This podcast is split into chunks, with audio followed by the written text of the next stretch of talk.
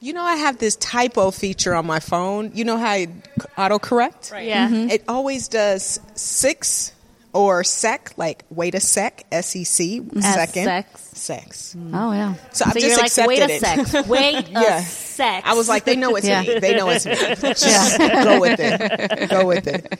I like the idea of using sex as a measurement of time. Just like Everyone personally, has their I'm- individual amount of time that it takes. Yeah, exactly. It's just like, like- I waited a sex. I waited one sex. yeah, but uh, yeah, yeah, they're just gonna get the drinks and then we'll. Sequoia. Ah. Sequoia. We want to thank Koi. Laura Méritt, the uh, initiator of the PorYes Award, Yes. who is uh, give, serving us with delicious Sequoia. Thank you. Also, Entschuldigung. Thank you. So, danke. I'm coming. so? Okay, and you're sure you don't want to have.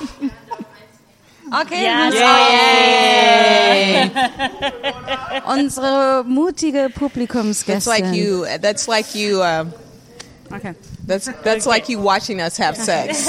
You should join. Okay. Okay, super. Okay. So Thank you. Cheers. Cheers. Cheers. Cheers. This is a show with comedy, ha ha ha ha. Where Janina attempts to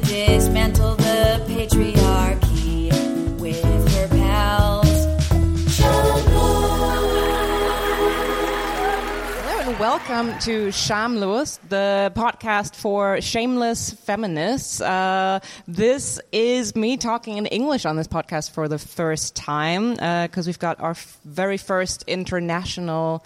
Uh, guest tonight. Uh, we are recording live at uh, the Forum Factory from the PorYes Feminist Porn Award. Audience, make some noise! Oh. I'm so overwhelmed by the love I'm getting. Oh my God, I'm from these two people. You're doing great, sweetie. You're doing amazing, sweetie. No, that's our other podcast where we review the Kardashians. I am uh, I am uh, your podcast middle management uh, today, Antonia Bär. Uh, and with me is uh, the CEO of my heart, Matilda Kaiser, Oh. And the master of business administration of the universe, Oh. Janina Rook. First, I was a little offended, and then I was like, "Oh, I was master of administration." I I don't master of business, admi- you know, like an MBA. But I so full disclosure MBA 's ear- earlier. sexiest type of degree. Earlier today, I was literally on my phone googling like business terms just to like make this joke because I was like, I, like CEO of the heart. I, I was I, I had as a as an That's intro. a good one. That's a really good Um, one. yeah. And then I was like, what else can you be in business? Look, I think there was a great line to introduce me, but also I think my relationship to business is so bad that I couldn't appreciate the amazing joke you just made. I just kind of feel like I'm only good for hearts, and like you can actually do something. You're CEO of a heart. Like I love that. I What, love- what does that even do? I love an introduction where everyone feels insulted. That's uh, Thank you. That's why we're here. maybe it's time to introduce someone yes, else. maybe it's see if you can do three for three. uh, since we've we've established that uh, business is uh, yes not not something that we're amazing at. We're uh, really lucky to have our guest tonight. Uh, they're uh, a sex positive entrepreneur, um, a, a groundbreaking porn filmmaker.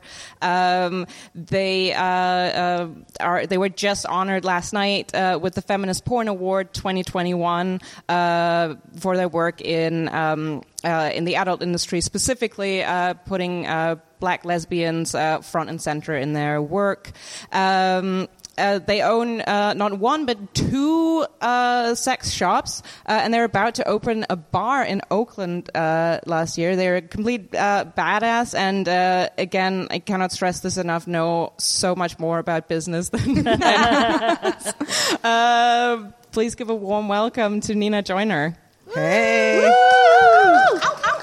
That was a lot. Thank you. Thank you. I mean, you do a lot. I do. I But, think uh, queer yeah. people do a lot. You know, how many hats do you wear?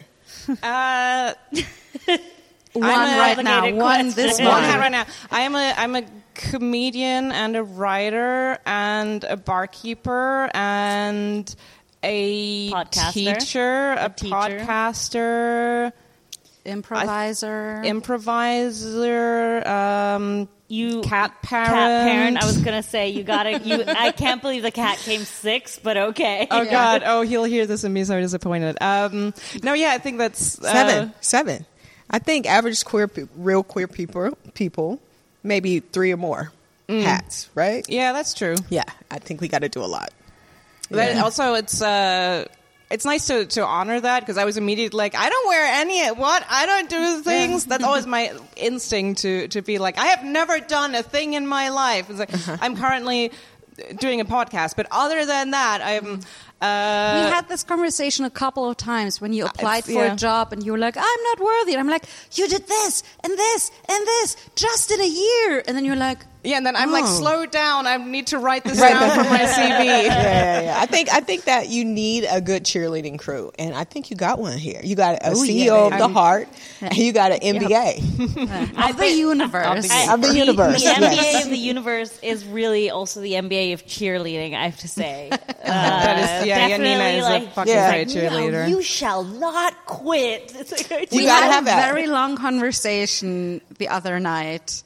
And it was so bleak and sad that I was like, you cannot quit comedy. Mm. Not yet. and we were also like, no one said we we were just like, we, Oh, we you were might talking, not make it. You were talking about alternative careers, jobs you could do instead of comedy. That is mm. for me quitting your That destiny.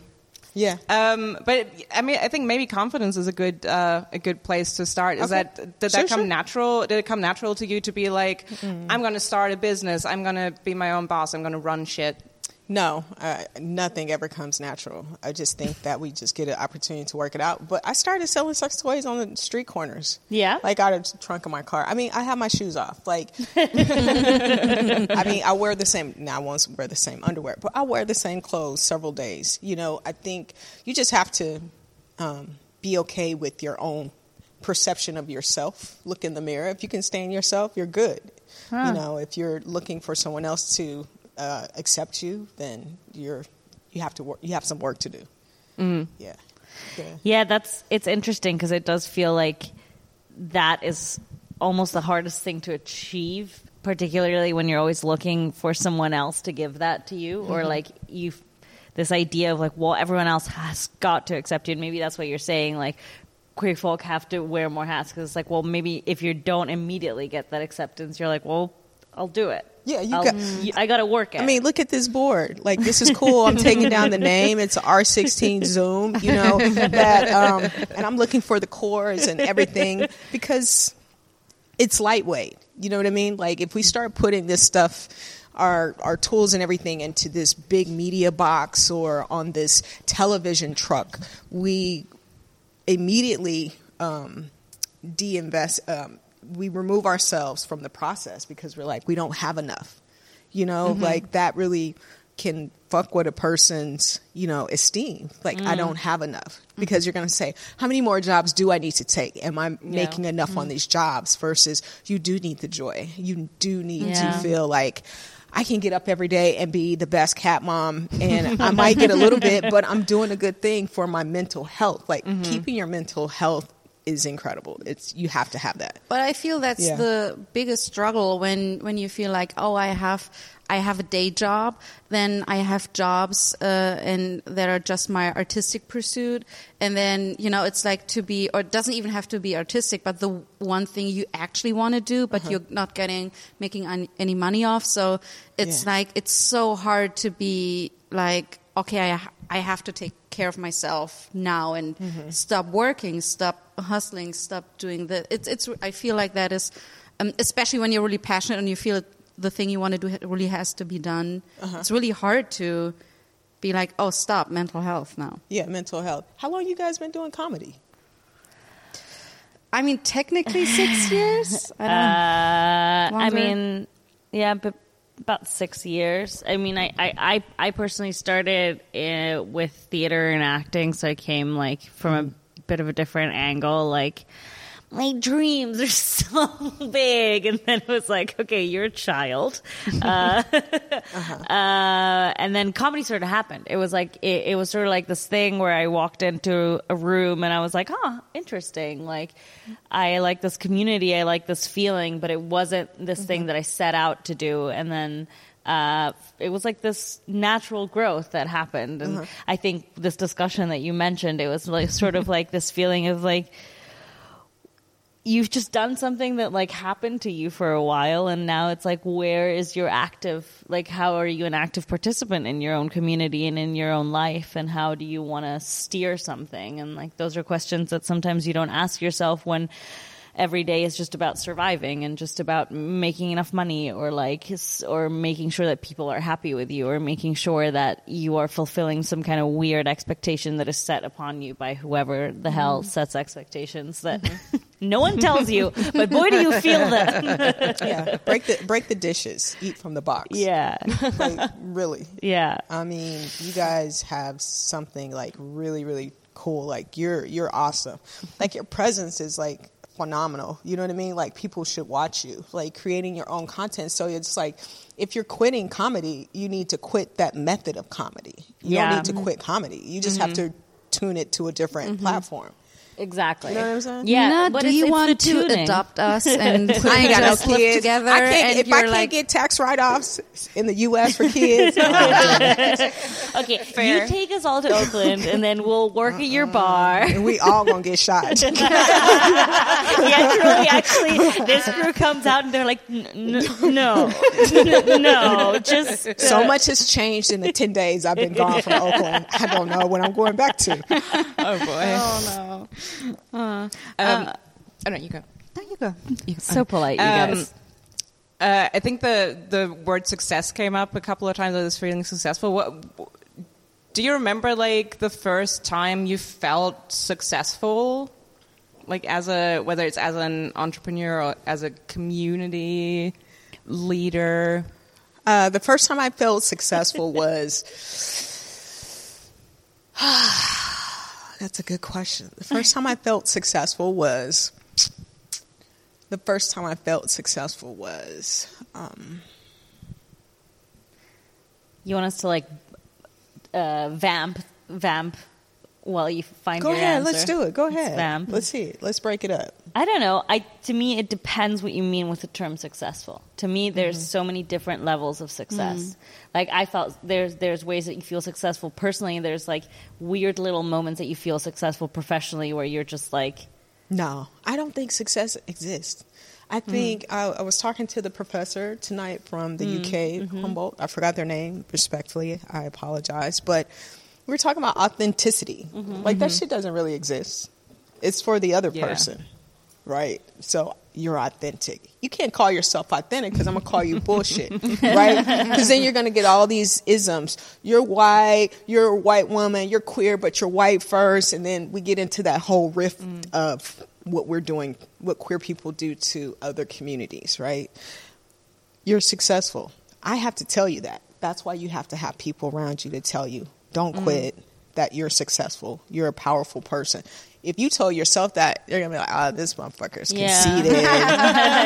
conceited. you don't know what you're doing. I would just say what we're looking for when we talk about audacity and also success is for other people to recognize it for mm-hmm. us. Mm-hmm. Because if they recognize it, then you're successful. You know? Mm. Yeah. so like more on other people rather than on oh, yourself. Oh yourself. yeah, oh yeah. You have to hmm. keep living. You have to, you know, do the things that you're supposed to do every hmm. day. But there's no form of success. You know, hmm. if you think you're successful and you're doing a lot, yeah, you just did that in an hour. you got you got 82 more years. also sometimes if you if you have success in a field that is like what society defines mm-hmm. as success that is so heartbreaking. Like i worked as a journalist for arte which is a french german tv channel in uh, in europe that is has like cr- quite prestigious. And it was like uh, i started as an intern became a trainee became a junior editor editor and then like i was just um, i was kind of set. And and I and I was reporting on other people doing great art and or doing or like great political activism. And and it just just watching them doing all this amazing stuff and being the person just reporting on them doing that it just broke my heart because the whole time I was like oh I want to do that but I'm just a bystander. And and I felt like oh like on paper I'm very successful, and as my boss has told me many times, there are 200 people waiting in line to get your job. It's like you know, I love to hear it.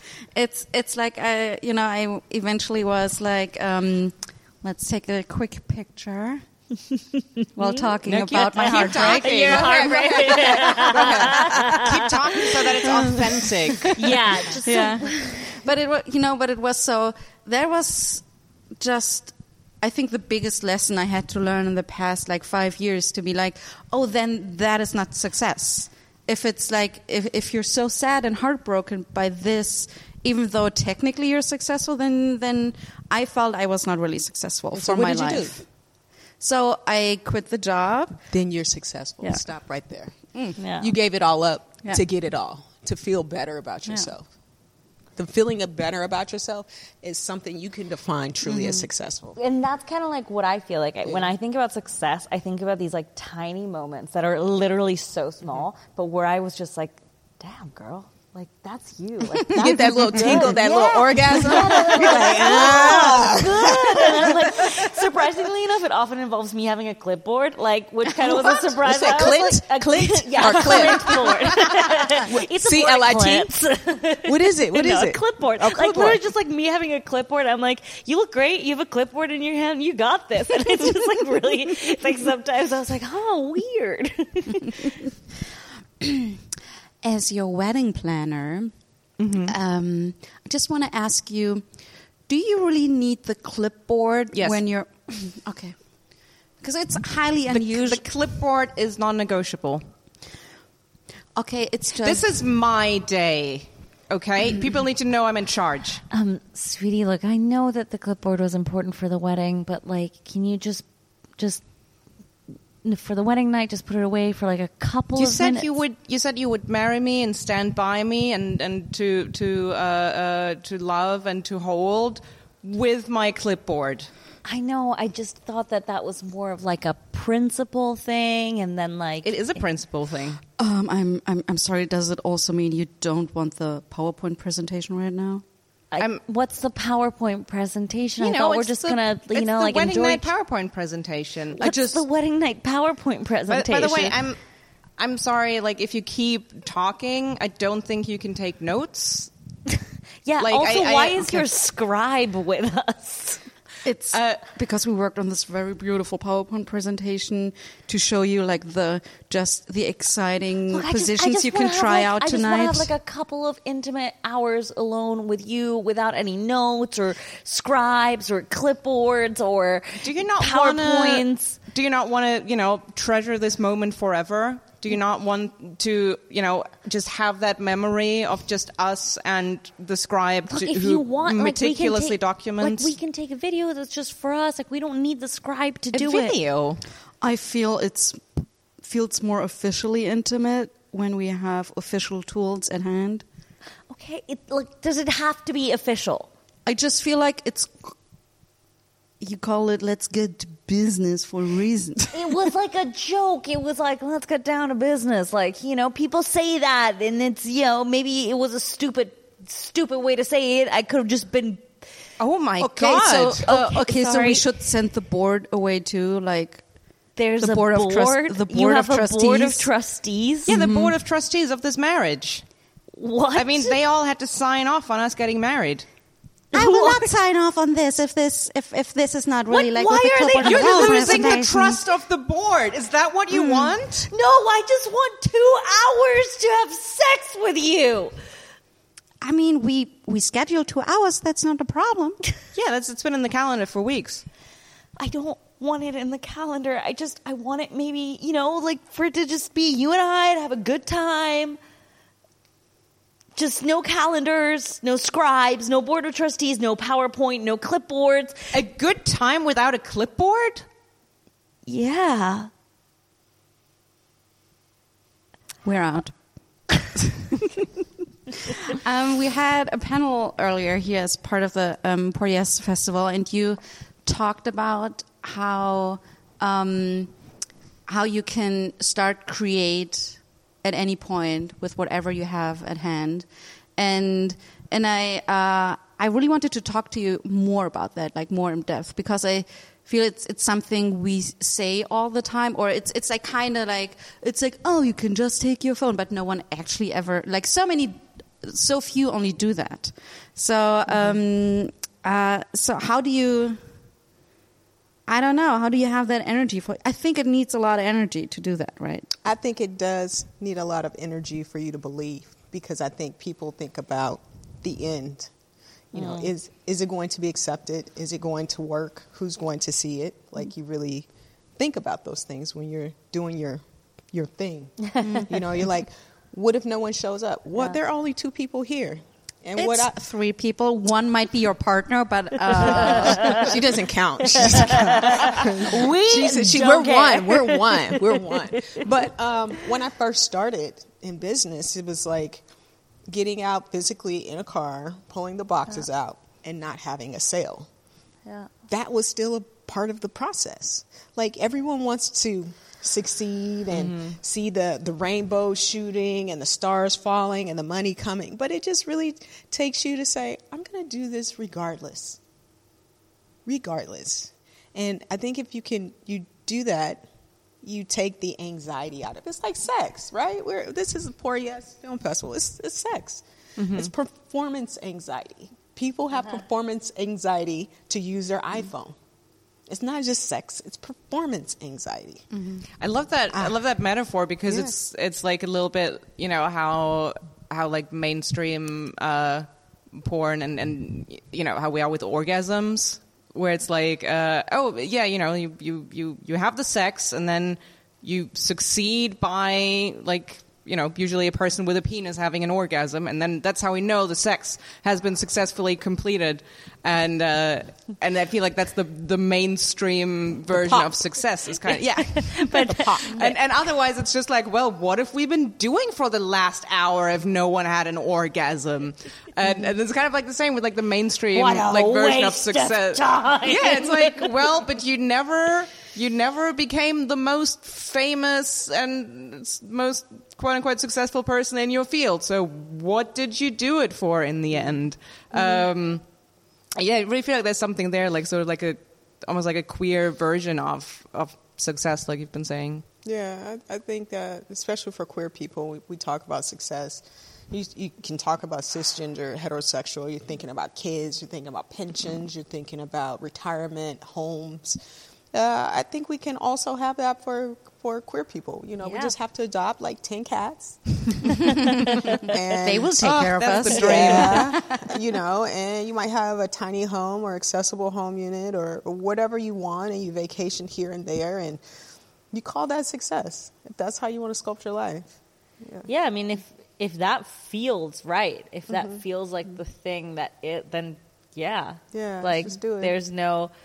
Th- there's no need to fulfill also like uh like kind of what you were saying like d- suddenly you have to fulfill these isms of like Mm-hmm. success also like you gotta be this if if you're part of this community that's Mm-hmm. what success looks like if you're part of like I kind of when I think about the comedy community particularly here in Berlin because like there's a lot of people who do it in English some people who do it in German but the ceilings are sometimes like super low so like You mean the physical ceilings or that the glass too. ceilings? That too. We Yeah. do spend a Oh, lot of okay. time in Tiny basements. rooms. So Oh, literally, yeah. Okay. that literally is Okay. true. But also, like some of the things that people can achieve are like fairly low. So sometimes, like you get lost in this idea of like, well, you you already got this writing gig, so like you better calm down. You better Mm. just shut up now. Like you've achieved. And it's like, well, no, well, no. Like someone can potentially what, want more. that's what America tells black people. Yeah. It tells them that you just need that one thing. Yeah. You can only have that, and that means you should be grateful for what you have. Versus, I think uh, for myself, it's I bought a car. I won't tell you what kind of car I bought. But I bought this car only because the person told me to do both. So I was like, oh, I can do this thing, and then that will generate enough money. But it would have been like a year, two years, right? Yeah. At least I knew the numbers, and I could I could get going. He says, why not do both? I was like, oh, what is that? because we're taught to do one thing mm-hmm. and Yeah. to be grateful Yeah. for that one Yeah. thing. Mm-hmm. And it was for me, it was like just do it, do both, see what happens. And guess what? They don't all finish at the same time. Once you figure that out, then you're like, I can do three things. Because what I've seen from rich white males, they do it all the time. All the time. With no one saying, Why are you doing 10 things? But for someone who doesn't have that social economic um, status or standard of education in their family, it's like, just do the one thing. You know, because you could be poor after this. Yeah. Uh, in, in Germany, we very often have um, you can do only one thing, and you need like a degree for that. Oh, yeah. And if you do have this, and if you do this one thing, you can only excel or be good at one thing, and. Uh, and it doesn't have a lot to do with because then you're poor. It's more, be, I don't, I don't know. It's more than you're not. Um, Focus. uh, I, I don't know if it, I think it might be focused, but it's also I think that it- you will never achieve. You're never gonna like, get good at it? Yeah, like you couldn't pos- like You couldn't possibly possibly be good good, at at, both. both. well, here- let alone three, four Yeah. things. Yeah. Well, uh, here's the thing. I, I know that our, our rules that our parents have taught, like that's a age old thing. Yeah. Like to be good at something. So it's an age old thing. I think that if we start to teach the age old things with the current progressiveness, we could. That rule doesn't work for inflation. Mm-hmm. So why is it mm-hmm. working for us? Mm-hmm. Create rules that work for or outpace inflation. Yeah. Yeah. I did. You, you know that saying, "A jack of all trades is a master of none." Uh, I recently it. found out Yeah. exactly that We the end of finished it is is not that. that. It's a what is it? It's a a jack of all trades is a master of none, but it's better than Nothing. uh, nothing at, at all, or something like that. Oh. Yeah. So it was like it was kind of the idea that we've adopted this like longer thing into fitting into this like sort of basic. That happens a lot. idea. Did you know that um, blood is thicker than water? Is originally the, the blood of the covenant is thicker than the water in, of the womb. like it's literally the opposite of how we use it. Oh, Yeah. So the the bonds you make like through like hmm. forming like communities with people is thicker than like the water of the womb that like connects you to your I think we Uh, need a new title for this origin. podcast. Schamlos, where feminists debunk old things. yes. That will be our third. No, but I really love that because that that was like my knee jerk reaction as soon as uh, Nina said, uh, "Oh yeah, you can do both." Like I, I felt like a, a very deep socialized, uh, uh, a deeply socialized uh, impulse to say, "No, but you got to choose one and be really good at it and focus." and I was like, "Oh my god, where is that coming Dude, from?" I mean, like technology is making it move so fast. yeah, Yeah. it's it's Do- so Do you all ever get like stressed by the speed? No, No, you like it. because it's not going to stop. Yeah. We're going to be like 80, you know, like riding the skateboards with the remote control and something like that. Like, yeah, yeah. No, I don't. I don't think you. If you start to get stressed, you forget it's a part of life. If you can't enjoy it, you're not. gonna- If you don't have fun at this shit, like this shit is hard. It's Yeah, hard. You gotta love Yeah. it. Or Gotta enjoy love it because someone else is going to take your place eventually. Anyway, Yeah. you're going to die. I once that, that's, That's another true. thing that um because I also when I like growing up I was I was really into theater and like considered um you know like in, in Germany you would have to like go to like one of the five prestigious acting schools and only then and, and blah, blah blah. And then I was like and then I, I heard someone like say oh if you want to do that then like you know it's so hard.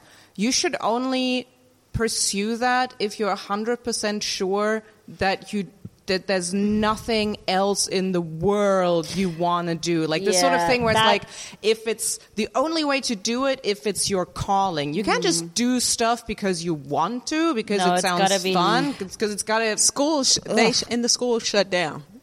and then we're online. So now what? Yeah, right. but it's like, but I find that narrative to be so toxic. Like, it, it, particularly, like I went, I grew, um, I grew up in Italy, but then I went to school in in the U.S. and I studied acting, and it was like that sentence fell every other day. It was like, if there's anything else you can imagine yourself doing, and I was like, dude, if I can't imagine myself doing anything else, I'm like really problematic as a human. Like, I really Also should as be. an actor. But also as an actor, like the whole point is like doing other mm. shit. And I'm, I'm like, sorry. I can't possibly. I cannot play this anything part. else but this. I'm sorry, this part requires me like this is a shopkeeper. This character, I cannot imagine myself as a shopkeeper. and like, but it also was like it, it was so hard because like it was indoctrinated to people who are like what 17 18 19 and they're just like oh my god like i don't love this enough. Like i'm Mm-hmm. wrong. Like this is this is wrong. Like this feeling i have of potentially liking other stuff that makes you bad. That Mm-hmm. makes you like not committed. That makes you not right Wasting your successful. time, you're wasting other wasting, people's you're wasting time. other people's Taking someone else's yeah. spot. And Yes. you're taking away space and i'm like but i also love it but like it doesn't this space doesn't belong to me it belongs to this person who like can't imagine But like, it's but it's like it's also so intertwined with the narrative. There are only so few seats uh, at the table, right? Yeah, like, yeah, uh, yeah. There, uh, so you if you got it, you better make sure to. yeah yeah, yeah. Well, that I think it. that that adage actually works when there was only one table. yeah mm-hmm. The, the tables have changed. I mean, we're using two cubes to create a table. So Yeah. if if people are start to- building tables all the time. all the Yeah. time, Yeah. right? Right. Tables are small. Tables are. The chair is a table. Like everything. So if we start to create the, understand the flexibility. Ah, all right. Uh, we where we we have a bit of a problem here. You know, we used to well, used to be pretty easy. We had one big table, and you know, we the, we decided as the board who sits at this table. Mm-hmm. We decided how many seats are at this table. Turns out, uh, people can build their own tables. I'm sorry, what? What? Yep. Uh, How? We didn't think about this. How? We How? didn't think Ex- about explain how. it. Well, they uh, they get wood, and then oh my uh, God! They found out they can make wood out of trees. Yep, yep. Shit. they Tables come out. from They found- wood? Yep, yep, yep, Shit. yep, yep. So not only that, some people are making it out of other stuff. It's not even What? wooden What? tables. Oh my God. They know there are other materials than wood. Yep, yep. Let me tell you, I've seen I've seen things being used as tables you couldn't even imagine. Oh my okay, God! there's Don't got to be Don't- some kind of legal like uh, options we have to stop this. I mean, could we mean- sue everyone who owns their own hammer? Oh, yeah. It turns out you don't need a hammer for a table. What? What? Yep, I know. I know. Who Look, told them that you just need a heavy, What handy kind, of, stone what kind of for that? school Yep. did they go to? I'm sorry, I'm sorry. There's only one school that teaches you how to make tables, and uh, we control who goes there. So yeah, I don't well, know how it's turns out, possible. Yeah, turns out people literally just use anything as a table these okay, days. Okay, who teaches them that? Who yeah, said they that's just okay? they just they just do it. Okay, but if you look at the dictionary, it clearly says a table is this thing that's in our office, and Yeah, I mean, I know, but it's like, what am I gonna? Hold? We, we we can't personally hold someone back from finding a big rock and sitting around it. of course we can. That's what we've been doing for years. Well, I'm getting tired. There's so many tables being built. I mean, some people are using chairs as tables. Okay, okay. You know, guys, I told you it was wrong to give IKEA the commission to, you know, that that they can sell furniture where the people can put the furniture together themselves. And that was a huge mistake. Like yeah. we should have never said hello yes but, to that. but I thought IKEA, you know, because they all named the table something weird, like, like I mean, sure, it wasn't called or- table, but they're still Yeah. using it as a table. At the end of the day, all I'm Oh saying my is God. our one big table idea, great idea. By the way, wonderful idea. It's Mm. dead. God damn it! I guess we got to go back to banking. Um, we were talking a little bit, like you kind of, like almost named it um, that you, or you said like we can only do this if we're being excellent at it. And I was wondering, Nina, for you as a as a black person, was that something you had to get rid of, like the black excellence? Is it something you never bought into, anyways? Yeah, I didn't buy into it. I mean, there's slogans about it. It's a great thing to have for people who don't believe in themselves, and I understand that. But I think if we're waiting for excellence, we miss the opportunity to try and try again. Because excellence is like 100%. You know, it's a percentage. Mm-hmm. And I think when you continue to try, you get towards saying, it's okay if I'm not excellent. I'm good. Oh, here's a quote for you uh, Good, great is the enemy of good. Mm-hmm. And so I would say great and excellence are in that same category that Yeah. people will break their neck Yeah. or um, and also cost themselves their mental health just to be excellent Or not Yeah. even start because they don't not think even they can start be excellent. Yeah. or um, Yeah. yeah, to hurt that makes me think of something that like I use in teaching a lot, and it, it comes from clowning. For for for people who were at the award last night, we had some mm-hmm. wonderful porn clowns. But in clowning, there's the idea that you celebrate failure because the uh-huh. clown is permanently failing, and it's mm. kind of like this this idea that the clown is failing, but also loves the fact that it's failing because All it's like amazing. Like, oh, I fell off the chair. Fuck, I can get back on the fucking chair. Like, and I can yeah. do it differently than the last time because I just failed getting on the chair. yeah, like Yeah, and you can celebrate this failure over and over again until you finally get on the chair in a And you- different way. and you never can get on the chair because they're always failing right Yeah, mm. right. And and that's the thing. But it's like this idea of like being allowed to celebrate failure and like relish in And it, love it. and mm. love it. say i'm good at that Yeah, like look at look at this. Yes, yes, I failed. Yes, look at how said, "You terrible wish you could I fall did." out this yeah, yeah. That's why I really want to do cosplay. Like, have you seen the big furries? We, we, uh, my partner and I saw furries at a um, at a San Francisco um, Pride parade, and I was like, I want to be in that costume. Because they just get you can either wear clothes if you want, or you could be naked inside, but just to be free, to be colorful and different as a, an adult, you know. And I, I feel the clown. Like. I remember I had an event at the store, and his name is Kenny the Clown. So I'd be like, Kenny, what are you doing? He's like, man, he's like, I, I swear Kenny smokes weed, right? I might call Kenny. I might call Kenny. He's like, what's up? What you got going on? But he's a cool ass clown. I was like, as an adult, I get to hire a clown. Like this How is so good is cool. that? That's the dream. Yeah. I I think that's also where like I kind of come back to to porn because that was such a revelation to me the first time I saw like uh, uh, porn where you know like people would like I don't know like like slip up and laugh about it and just be like oh you can you can do that like Mm-hmm. in porn you can be like you can like have a giggle because like I don't know you just rubbed against each other weird and it made a noise um, and like that's such a. Uh, Imagine if teenagers knew they'd be like laughing in Oh. shambles while having sex. They'd be like, "This is amazing." But yeah, I I just feel like that's such a the like celebrating failure thing, like that is so important in like all aspects of your life because again, like otherwise you'll just be like striving for like TED Talks. sexual Yeah, and excellence. yeah, excellence just and like you'll be wanting to, like- to have a TED talk for your success. Like there is something in the U.S. I actually contacted these people. It's called a fair, failure seminar, or they oh, actually Failing up or uh, It's- it's- fuck uh, of of uh, uh, of. It's a failure. it's a failure okay, thing. yeah, yeah, yeah. So you would actually invite someone on who's open to talking Mm-hmm. about failure. I was like, I need this in my life because we're always s- celebrating, toasting, or Mm-hmm. you know, talking about what we've done versus what I shouldn't have done, or how did it make me feel, the vulnerable part Mm-hmm. Of it.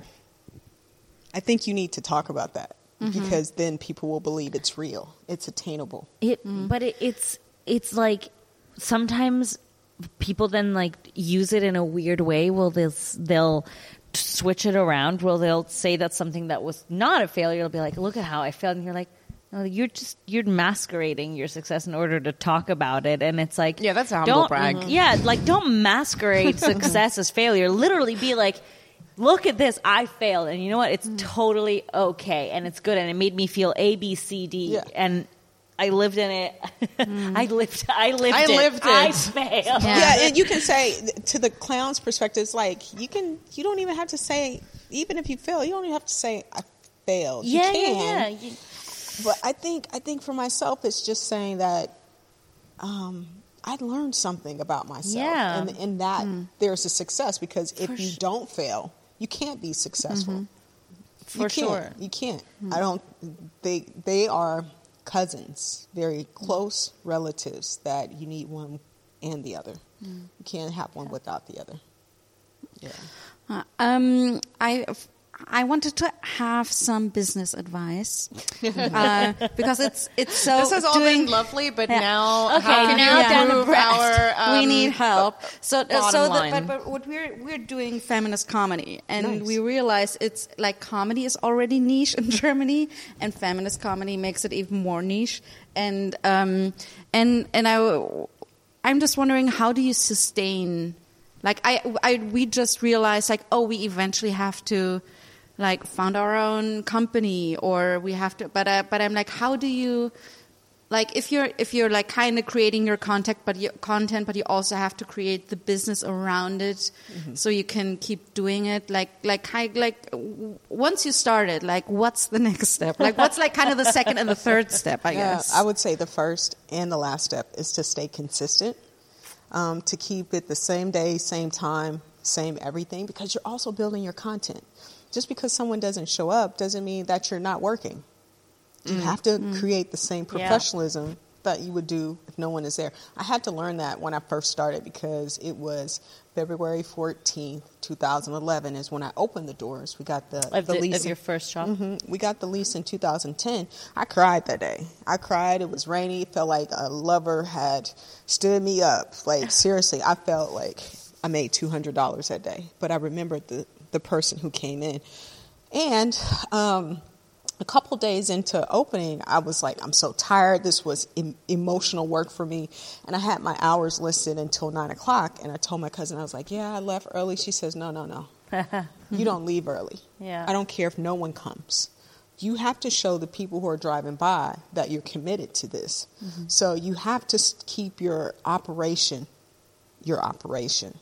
If you're showing up to a meeting, show up to the meeting. If this person is supposed to relieve you, they're to relieve you. If you run it that way, people will believe you're really serious.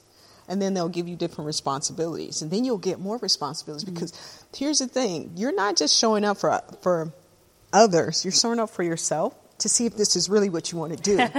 so what you're doing is practice. Allen Iverson, who's a, a famous uh, American basketball player who played for the 76 Sixers, um, Philly, Philly uh, 76 Sixers, he was just like, it's not a game. This is just practice.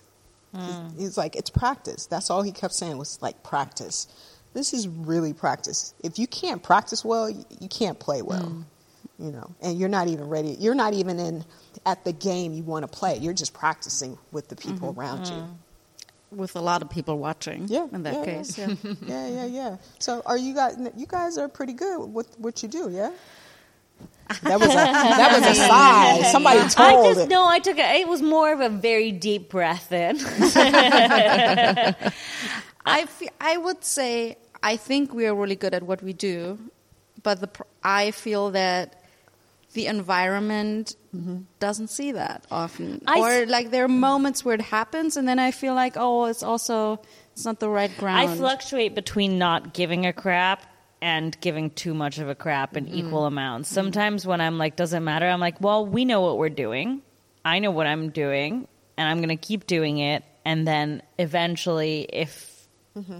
if every if it all falls together, then it was the right choice. And then eventually, it might not be. And then when I do care, it's like, yeah, it's like, wow. I we I doing so much and nothing happened. Why? like, and then that, but that feels so destructive. So I, I don't know. It's sometimes it's like it's Yeah. a blend. You I feel like know? don't sometimes I, get to like the, the the sort of like the wrong end of the like the the I don't know the, the confidence scale where where you're like no where you like uh you know there's like you know obviously you want to believe that you're doing good stuff but I think sometimes I get to the point where it's like well I like what I'm doing but no one sees it and everyone sucks and and this sort of like which is like okay like that's you know it's obviously good if I like what I'm doing, but then if the whole focus is on like, well, but no one will ever see it, uh, and then sometimes, uh, you know, when on like the good days, I'm just like, well, I yeah, I, I like what I'm doing. And I Do you put guys in- work together? Yeah, very much. Okay, so so how do you get your gigs? Someone calls you. we both look at Janina. Well, she's she's like the hires gig us. getter, and Do they know uh, it's you that's performing and getting the gig? I uh, okay, so I think it's just I'm a little older than the two of you, and I because of that I just and working for that TV station, I feel like I'm just a little more in the industry, and I have a management, so I can I just I can be like, hey, there's I'm creating this thing, or we can do this thing, or this would be a great job for you. So I. Yeah. So when I ever get the chance to be a head writer or so, or then uh, then I'm like, you have to do it, Matilda and Antonio, or our friendship is over.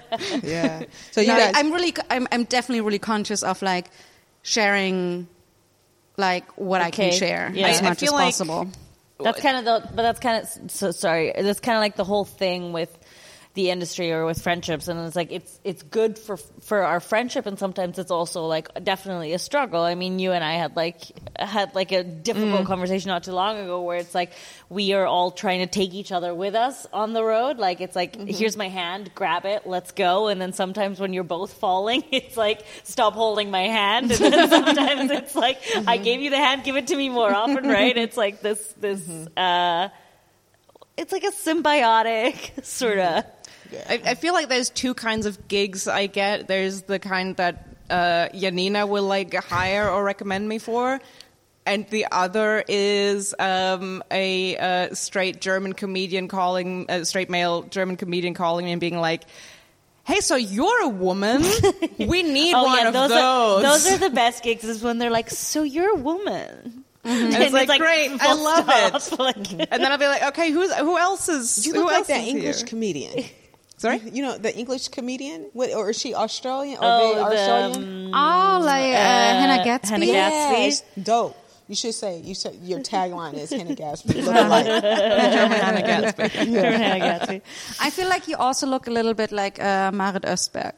Oh, none of that. uh, Marit, from Marit, last Marit, from- Uh, from the panel, from like the Oh panel, yeah, yeah, yeah, yeah, I get it. I get the features. I get Yeah. the features. Not not all white masked lesbians look the same. I, I was so like, I was like, I see your future. I was have like, that you will diet. have that. You should have that leather jacket, and uh, yeah, I, I no, feel I'll, I'll like the definitely. hairstyle I'll, I will take really- both of these good on you. comparisons, but I feel like, Yeah. but I, I do feel like they're, uh, uh, or also like. Uh, um, uh, uh, Matilda has recommended me for a job, but there's there's genuinely like yeah these these two kinds of uh, uh, like connections you make where it's like well you can tell when someone like sees you and likes what you're doing and there's definitely the like uh, the, the the well you're a woman shaped like I literally got a call and I, I I love to make jokes about that I like the the biggest writing gig I, I ever had for like a big name German stand up comedian. I literally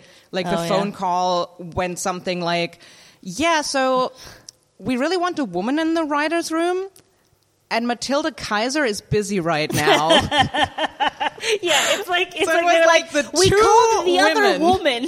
She's like, oh, the phone call I didn't answer. because it was because like the amount of phone calls I've gotten being like, so do so you're a woman, like you know mm-hmm. women, and I'm like, yeah, I'm familiar. I, I know all the concept. I mean, you need one. it's like I got it. I got, I got. Here's my. Uh-huh. Let me get my Rolodex of ladies out, and it's just like weird. Do like, you guys have content like that you sell at your shows? no, well, What, what do you mean, like Like uh, like merch? merch? merch. No, Ah, we're gonna we- make we- merch. yeah. We have we have Yeah. we got merch. Ooh, we this got is merch the- the coming. first this is, oh my God. announcement. There's you actually merch just, coming Yeah, you gave us the great in. We're gonna start making merch for this podcast, and it's gonna Yeah. be For your really comedy good. shows. Yeah. Yeah. Because you need people, you need a fan base. I would just have my friends. I would just have my friends, and you guys have friends here. You have. Yeah, I mean, we supporters. also have a great fan base, but because Yeah. it's a podcast, it's it's. I, we're not touring. It's it's like because No, I mean right? show up to the comedy shows and say, "Hey, is this person going to be there and show up and have your little Mm. merch booth?" Just like you know, like you're creating stories. You know what I mean? Like, dear audience, this is real and it's not real, but Mm. you're supposed to like create this fun story. Mm-hmm. You know, like, hey, we're going to have our friends show up, and people are like, "Well, who the fuck are they here for?" oh, they're here for them, Mm-hmm. and it's like you Yeah. need to get them because they bring the people. You know what I mean? Like, You have to fool people at their own game. Seriously. I. No, I think that's that's very true, and it's like it's definitely something I struggle with. Uh, with like that that sort of like false modesty, and I, I don't even think, to be honest, it's not even like humility or anything like that. I think there there is a part of me that is still buying into this whole bullshit of like, uh, oh, but I want to be seen. I just want someone to like gaze upon me and see my greatness and just like swoop me up and and and just all that shit you internalize where you're like, no, no, no, but like that's that's like that's cheap to just like go out there and and like I don't know like uh, uh, try and sell yourself. But um, I mean, still when it's business. to- when everyone's Yeah. doing it, You're like- still well. It's not even about everyone. It's like what makes you happy. What hmm. what makes you the clown? Yeah. Like me selling sex toys on a corner was a clown. Yeah. Yeah, that is a clown. You know what I clown. mean? Like that's a clown because you're sitting there. I'm like, I felt like a. If I ever had a parent that never showed up, I felt like this kid who was vulnerable, who was sitting in Yeah. the cold, waiting for someone to. That's where you want to be seen. Yeah. you know, Yeah. to to feel that inside. Please take me inside. Someone to come with me, and not by myself. Sitting on the street corner selling sex toys, and people like, oh, that's so cute, and never buying anything. I mean, you know, then it went from, oh, that's the sex lady. You know, oh, they're the sex lady. They just, ha ha, they, that's the sex lady. then it went to, oh, that's Nina. Now it's Nina, that's who owns a sex shop.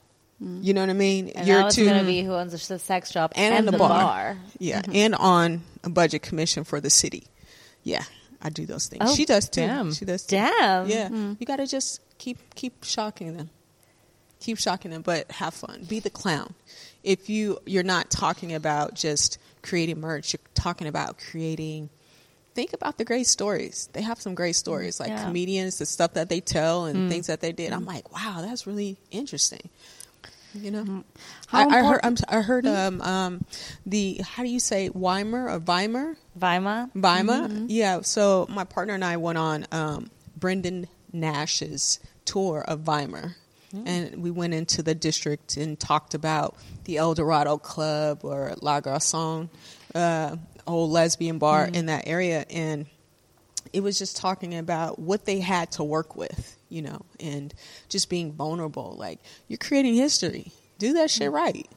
You know what I mean? Like, just do it. Just really just em- embrace that part of the process and um, no hole, holes barred. Yeah. You know what I mean? Occasionally, Yeah. you fr- it was someone last night uh, mentioned about. I think it was you. You were like, "Yeah, you're making history, right? Yeah, like yeah. you're creating You something." know. And it's like sometimes you forget the fact that, like, yeah, you you you are. Yeah. Like, How many podcasts is this for you guys?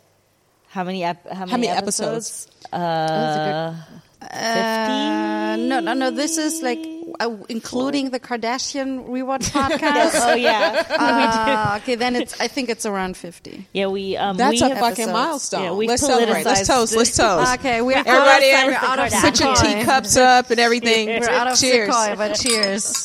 cheers. Yeah, um, I mean, I- like, actually, hmm. I think this thing with the Kardashians is funny because sometimes we like say it really like stupidly, where it's like, oh yeah, we watch the Kardashians, so we laugh about it, but like, we also don't just laugh about it. We've like over politicized that show in a Oh, way yeah. that is like a little bit beyond beyond I, I- think what it ever intended to be. But it was something that was born out of just like a fluke, right? It was born out of like m- like us mentioning something and laughing and being like, okay, fuck it, let's just do it, and then we did it, and then people were like, this is stupid and funny and we want it. And we were like yeah let's give it to you. And now we've embarked on like a 10 year journey. I- I Um, honestly- there's like beauty in that. There's beauty in this like weird way that history formed itself in which you're making it and suddenly you you um there's this german word ertappen you um um like just find yourself or discover yourself in the middle of, of making something where you're like, this is weird, but is this good weird? I was think gonna it's say good weird. the the Kardashian uh, episodes we do are probably like the most like business move we've ever pulled because it was just it was like Christmas or New Year's. It was like a like an It was, episode uh, special where New we're like, Year's, oh, we yeah. don't have a guest. Let's just do something stupid. I don't know. Watch Kardashians.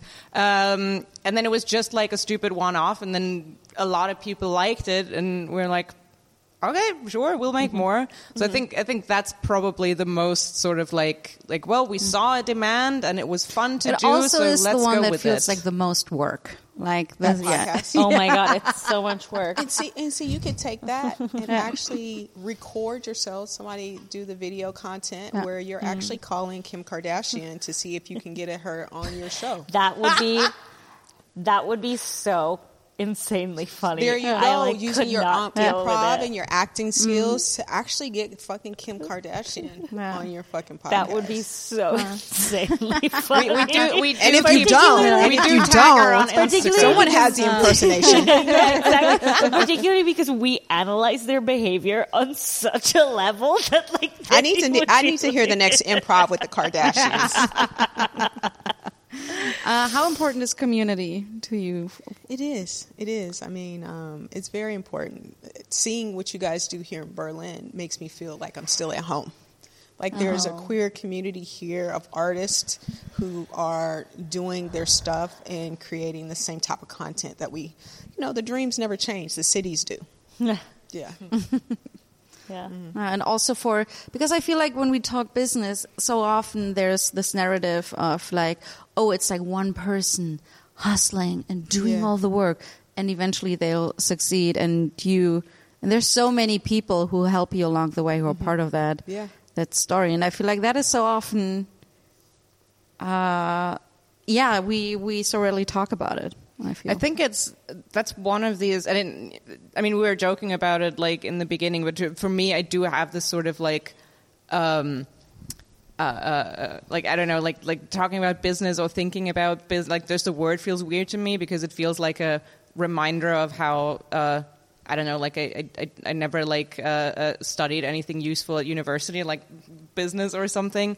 Uh, but I think it's like it's really important to like reframe it because it's also there's all these connotations of like oh someone's successful in business i don't know you know you have your like your It sounds very masculine. Yeah, it you have sounds your- like something we want to detach or that we want Yeah. to. Uh, also sounds like you have kind of your- dirty. you have your, also like- sounds kind of Yeah, dirty. it. It's like ooh, it's It like the does. dirty Yes. capitalism. and and you have your like I don't know your Mark Zuckerberg stories where it's like oh that just you know like a some guy who like threw a bunch of people under the bus to get to where they were you know just like stabbing mm. people in the back left mm-hmm. and right and they made it on top mm. and I, I really like this sort of like bring the community into like business means like working with communities building communities Yeah, it does mean building communities. It also means keeping the communities healthy. mm-hmm. Like, and so when we talk about business or capitalism, we have to keep the community healthy.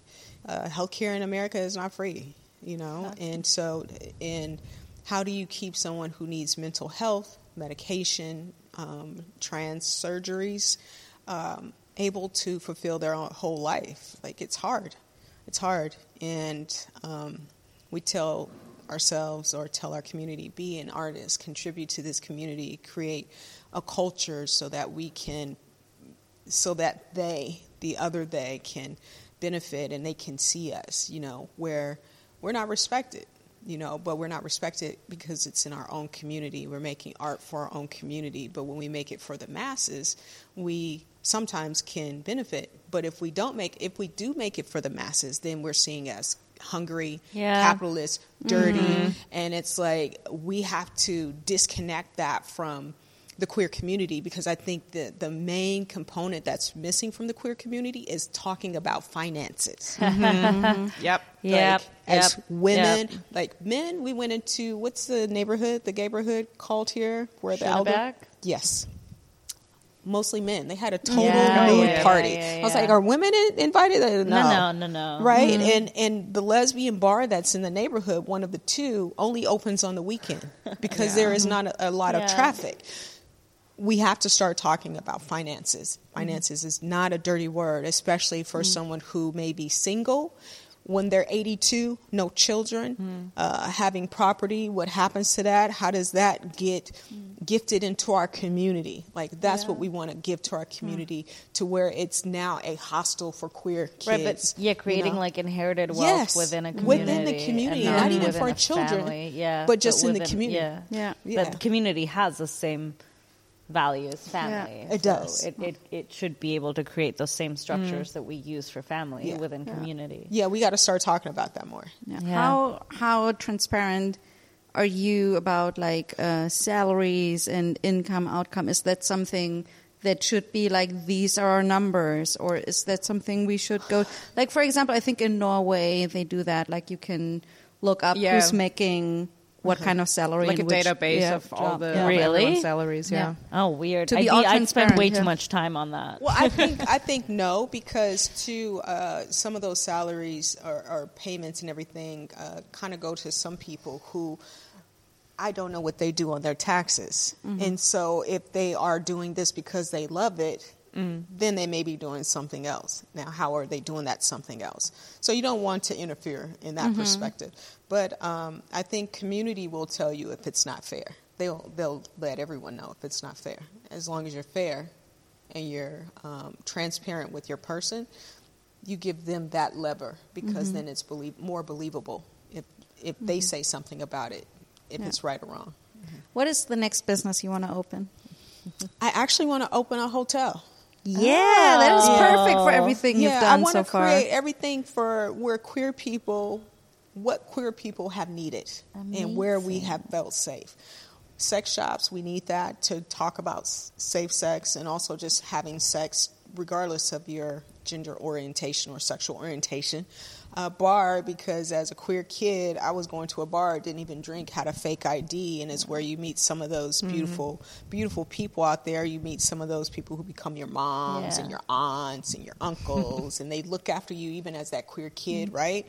And then um, uh, motel because one, you want to be able to have a place that you can have a safe sex, and also where you can visit in in a hostile situation. Uh, not a hostile situation, but in a, Yeah, in a yeah, hostile yeah, yeah. situation where That's you're a traveling. good name for Yeah. a hostel, Yeah, hostile. hostel situation. hostile situation, but where you can actually come and get a good meal and know that while you're here, we're gonna make sure you're okay. Yeah, I want to create and then this write the new cre- version of the YMCA song. Yeah, yeah, about yeah, yeah. I want this. I want this. I want this queer city. Pers- this queer city. Uh, the things that create up a queer queer narrative, queer literature. Where have we loved? Where have we lost love? Where have we Yeah. died? You know those kind of stories. I think they're they're mm-hmm. important for us. But I think in the 21st century, we are in 21st century, right? Yeah, you know, I, don't- I want to make this sound good, but as we are in the 21st century, no, I- we record this a Yeah. century early. yeah, this is only for those in the future. for those in the future. Um, I think that we have to continue to, um, just like we're doing the feminist porn, it's not just feminist porn, it's feminist porn 3.0. 4.0 start to out uh, have our actions as i said earlier outpace inflation outpace what's going on in the housing market how are people going to have homes uh, queer people will they earn enough to even have a flat for themselves i understand here in berlin uh, most people live together yeah a lot, a lot of people. Yeah, Yeah. but but the, but the, the the subject is uh, very complicated here too, Mm-hmm. with the subject of housing, and actually a referendum just passed to uh, expropriate uh, the three biggest housing uh, landlord companies in the city because housing is getting so much more uh, expensive in comparison to So explain that to for a people. So basically like uh, most of the, the the apartments that are for rent in Berlin are owned and operated by I think five companies so like most of the city is owned by five companies and uh, they have like a monopoly uh, that controls the housing market and um, so an initiative was formed to uh, create a referendum to whether they should be expropriated so basically that the- because it, it used to be like Berlin used to be such a the cheapest not, not the cheapest but a a very, very cheap, cheap city, city to in live in. Germany. So for example, when you live in, In- in Munich Europe or in even. Cologne, In Europe, yeah. it, it, it's though like was always like housing was really expensive, and in Berlin it was like oh you had like.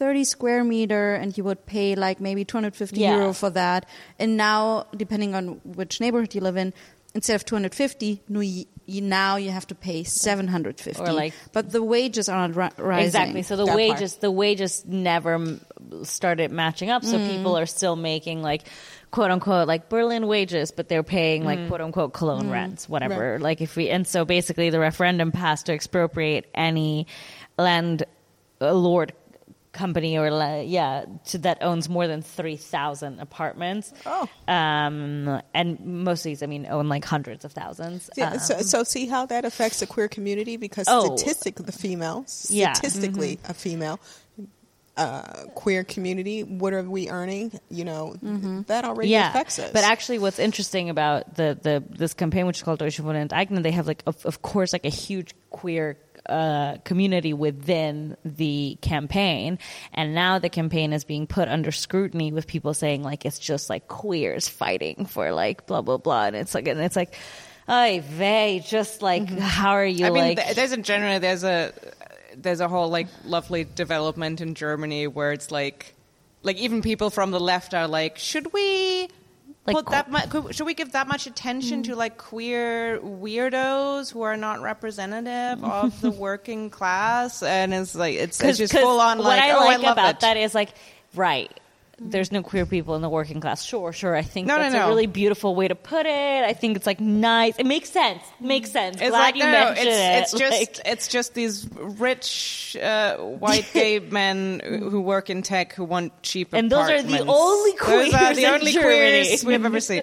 Um, but yeah, no, but it's it's hugely driven, like as you said, by by queer people, and and yeah, what you said about like um, like Berlin is. Uh, is like hugely populated by people who live in in, in shared housing, um, uh, uh, you know, like regardless of age, and and Yeah. but be- mostly because like some of it is because of sort of like tradition, and you you still got your like uh, uh, your your squatters and, and like these big like house communities, Oh, but also little, uh, a lot of it is yes just been driven by uh, the way rents have been rising and how expensive it is to live by yourself. See, it's a it's a it's a people problem. Yeah. But we also have to take care of our people within the problem. Yeah. And this issue is going on in the United States as well.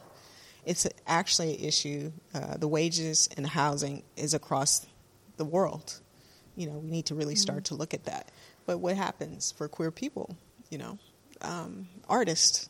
You know, there can we be starving artists anymore with the wages rising and the rent? Yeah, no, we can't. We can't. yeah. I mean, that's also in, in Berlin. That's sort of like the narrative of mm. like, well, there's all these people who are like artists and nothing else, and they just want to like mm. live on their cheap rents and contribute nothing but art. And it's like a like that is not true. Like every like or almost every artist has like a, a second job or a day job or whatever. And also, it's like, yeah. Yeah, some people would like to make art and be paid for their art and live off of the art that they create And through you guys have some incredible art here. Yeah, yeah, yeah. This is a world-renowned city for art. Yeah. Yeah. But it's yeah, but it's always like, oh, the audacity of wanting to live off of your art. Trying to get through.